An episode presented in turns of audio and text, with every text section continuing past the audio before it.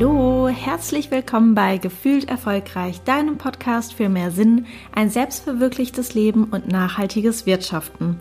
Ich bin Kerstin Fuhrmann und ich habe mein Leben vor einiger Zeit komplett auf den Kopf gestellt. Von der erfolgreichen Manager-Konzernkarriere, die sich für mich allerdings nicht erfolgreich und erfüllend angefühlt hat, hin zu einem freien, selbstbestimmten Leben als Coach und Beraterin. Mit diesem Podcast möchte ich dir neue Gedanken und Inspirationen schenken und dich ermutigen, das zu tun, was du wirklich willst. In der letzten Woche habe ich zwei Veranstaltungen besucht und sehr viel über den Wandel nachgedacht, den es in der Welt, in der Gesellschaft und auch im Management braucht, aber auch über das Thema Diversity. Meine Gedanken habe ich dir hier in dieser Folge zusammengepackt und ich wünsche dir ganz viel Spaß dabei. Wir leben in einer Welt, die sich verändert, die sich so schnell verändert und die auch unbedingt einen Wandel braucht. Ich glaube, das wissen wir mittlerweile alle. Im gleichen Zusammenhang fällt auch ganz oft das Wort VUCA, dass wir in einer VUCA-Welt leben. Man schreibt das V-U-K-A oder V-U-C-A im Englischen. Vielleicht hast du schon mal davon gehört, aber was ist das eigentlich? Das V steht für Volatility. Unsere Welt ist volatil. Die Welt verändert sich ständig. Sie verliert stetig an Stabilität. Alles ist miteinander vernetzt und das bringt auch unvorhersehbare Veränderungen mit sich, bei welchen Ursache und Wirkung manchmal einfach nicht mehr berechenbar sind. Das U steht für Uncertainty, die Unsicherheit. Planungen werden immer schwerer und Entwicklungen zunehmend unsicherer. Das C oder auch das K steht für Complexity, die Komplexität. Wir als Menschheit haben uns so weiterentwickelt. Monströs schwere Maschinen mit hunderten Menschen fliegen durch die Luft. Roboter und Drohnen können Pizzen ausliefern.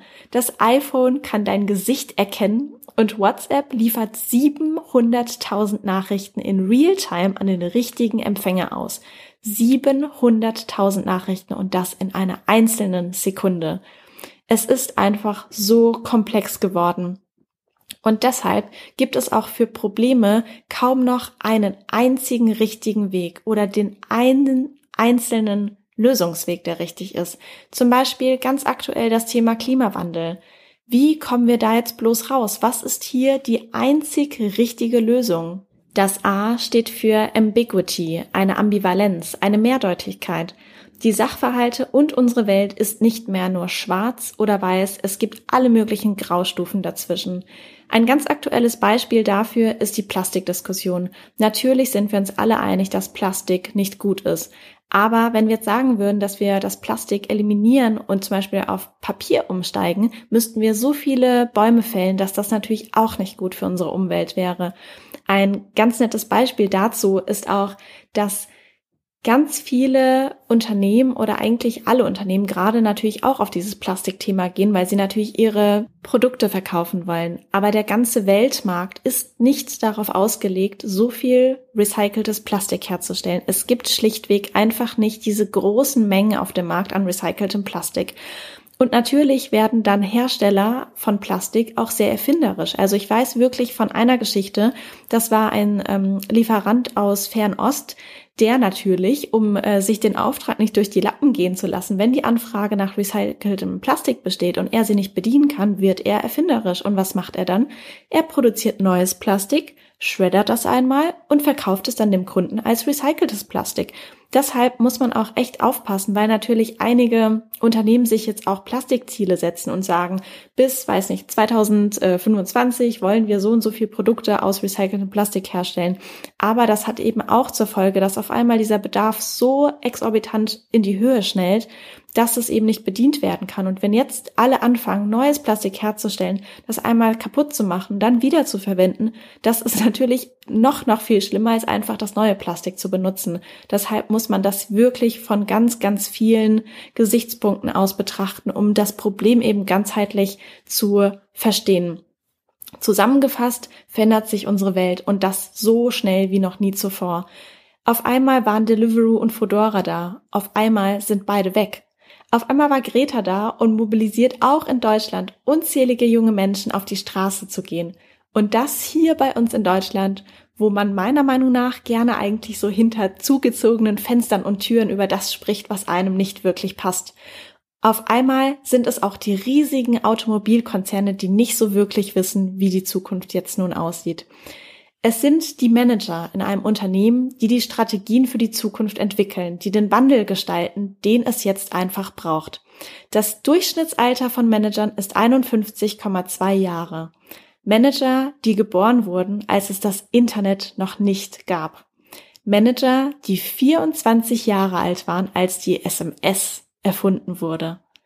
Manager, die sich oftmals historisch so gewachsen, so verhalten und ihre Mitarbeiter so führen, wie sie es immer gemacht haben. Manager, deren oberstes Ziel das eigene Vorankommen ist, die Karriere, das Haus, das Auto, das Geld. Das soll jetzt hier kein Bashing werden an alle Manager oder eine spezifische Altersgruppe.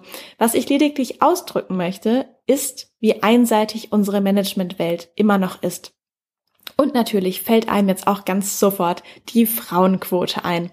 Ich möchte hier bewusst gar nicht so viel über die Frauenquote sprechen, weil ich finde, dass das Geschlecht neben dem Alter, der kulturellen Prägung und auch der sexuellen Orientierung voll in Diversität, Diversity einzahlen.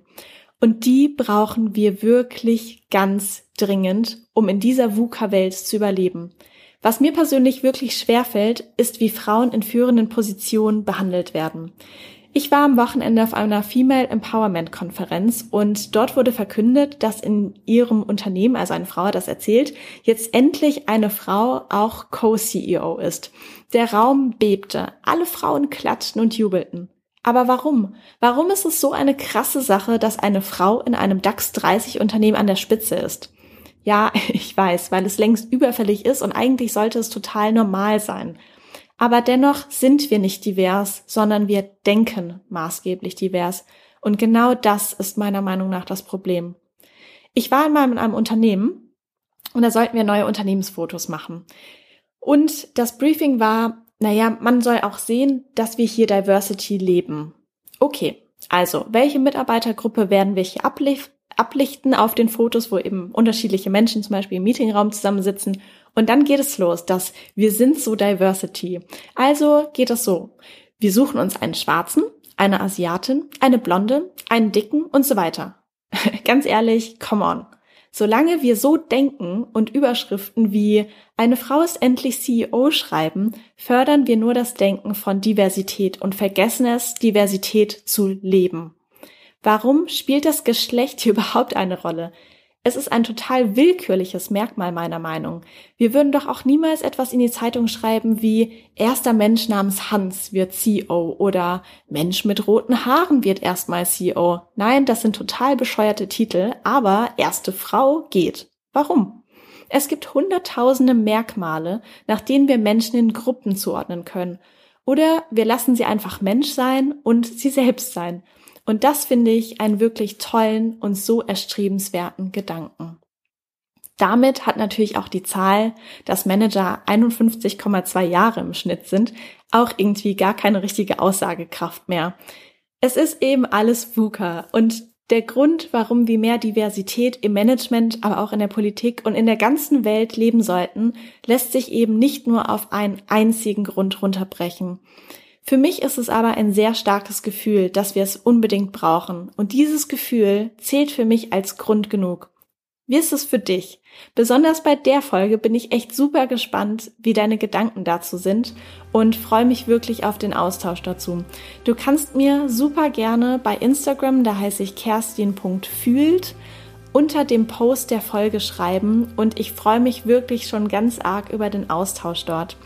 Wenn du das auch so siehst, wenn du findest, dass die Folge wertvoll ist und wertvolle Gedanken hat, dann freue ich mich, wenn du die Folge weiterempfiehlst und möglichst viele Menschen diese Folge hören und ja, einfach mal darüber nachdenken, wie wir eigentlich die Menschen sehen und die ganze Welt sehen.